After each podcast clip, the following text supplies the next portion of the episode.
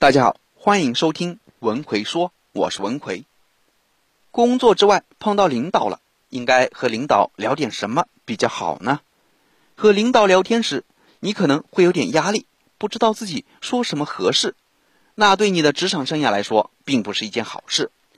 和领导恰当的聊天，能给领导留下一个好的印象，甚至获得领导的认可，从而带来新的机遇。我们具体应该和领导聊点什么呢？今天我们就来谈谈这个话题。一，站在领导的角度考虑问题。有些人工作量很大，很苦很累，好不容易碰到领导了，就赶紧大倒苦水，向领导发发牢骚，好让领导给自己减减负，是吗？那你就大错特错了。领导听完你的牢骚后，对你的评价会直线下降。首先，他会觉得你工作能力不行，工作量稍微多点就处理不过来了，甚至会认为你工作效率低，才导致工作做不完。其次，他会觉得你无法独当一面，只适合当个普通员工，那你不就完了吗？所以，我们要站在领导的角度去看待自己的工作和任务，尽可能的帮助领导完成他想要的目标。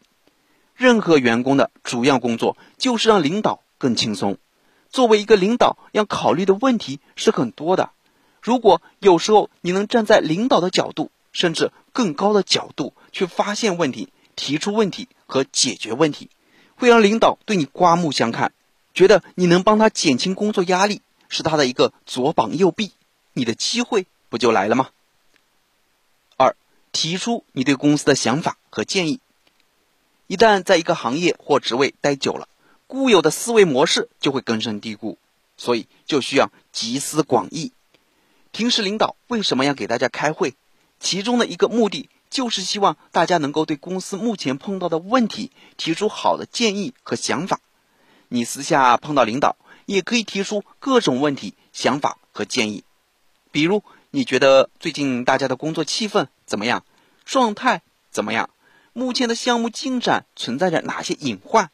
我们应该做哪些事来规避公司的风险等等。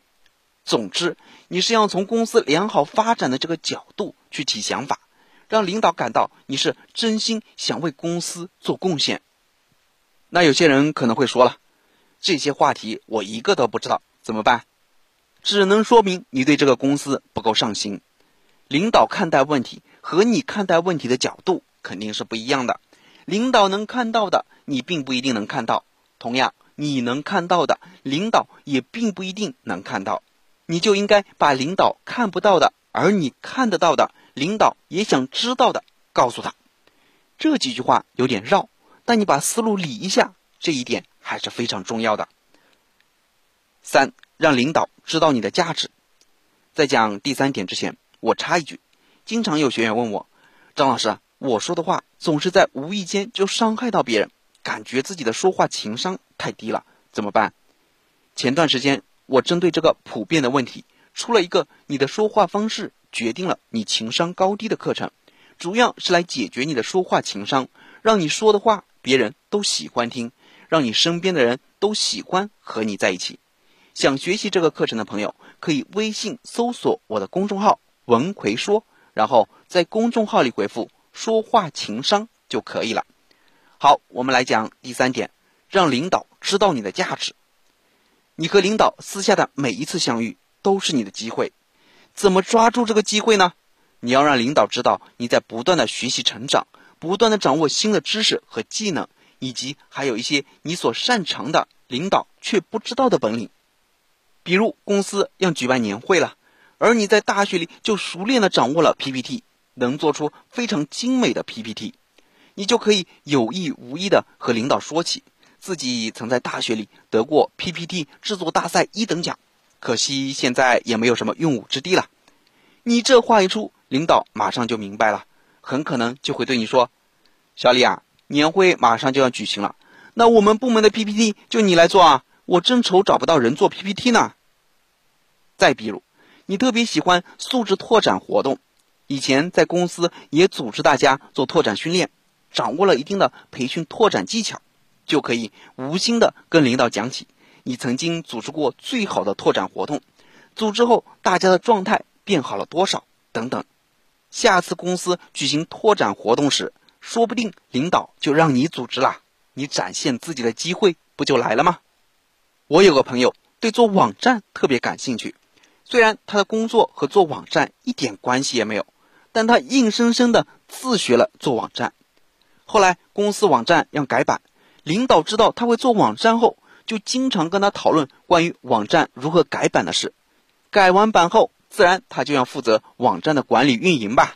公司需要发布的内容都得经过他的手。公司领导和他接触多了，自然关系就好了。觉得这小伙子非常不错，就这样一个看似和工作完全没有关系的技能，把他的职业生涯拉到了另一个高度。这一切的前提是你得有价值。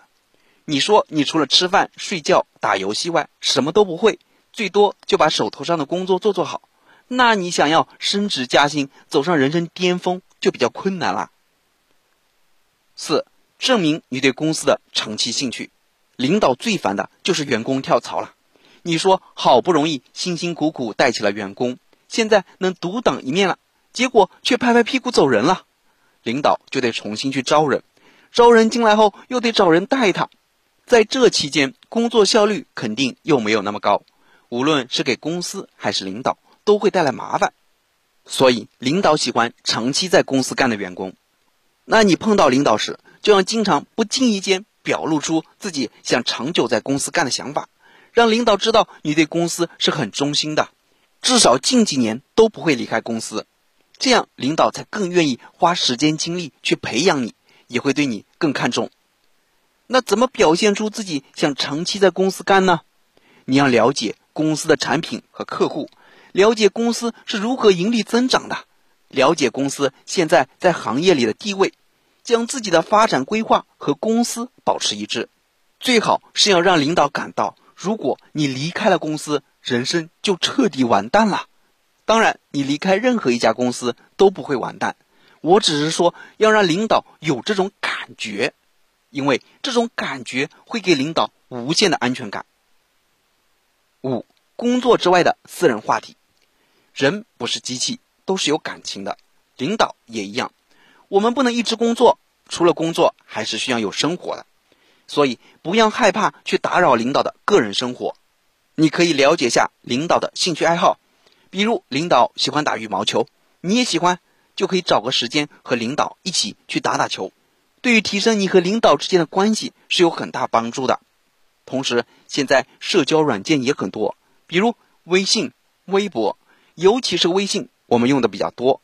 有些人也加了领导微信，但总是担心自己发的内容会让领导不高兴，于是就把领导屏蔽了。其实这是一种很傻的做法。一个好的领导，他是愿意去了解自己员工的各个方面的，他也希望知道自己的员工到底是个什么样的人。还有，领导可能会发一些朋友圈，比如分享某本书，你就应该去看看那本书，然后给领导来个关于这本书的评论。领导可能会发一些周末和家人的照片，你也可以去点个赞，和领导有个互动等等。社交软件在很大程度上可以帮助我们接近与人之间的关系，所以不要去屏蔽自己的领导，而是去融入领导的世界。你和领导的关系好了，工作也会更顺心啦。好了，今天主要给大家讲这五点，我们简单来复习一下和领导有哪些话题可以聊。一，站在领导的角度考虑问题；二，提出你对公司的想法和建议；三，让领导知道你的价值；四，证明你对公司的长期兴趣；五，工作之外的私人话题。有些人人际关系好，走到哪里似乎都受大家欢迎，而且朋友也很多，这到底是为什么呢？是因为他长得帅、长得漂亮？还真不一定。人际关系中有七条潜规则，他们时刻都牢记在心，而你却可能还不知道。那具体是哪七条潜规则，可以让我们更受大家欢迎呢？微信搜索我的公众号“文奎说”，然后在公众号里回复“一一四”，我详细讲给你听。我在微信公众号“文奎说”里等着你。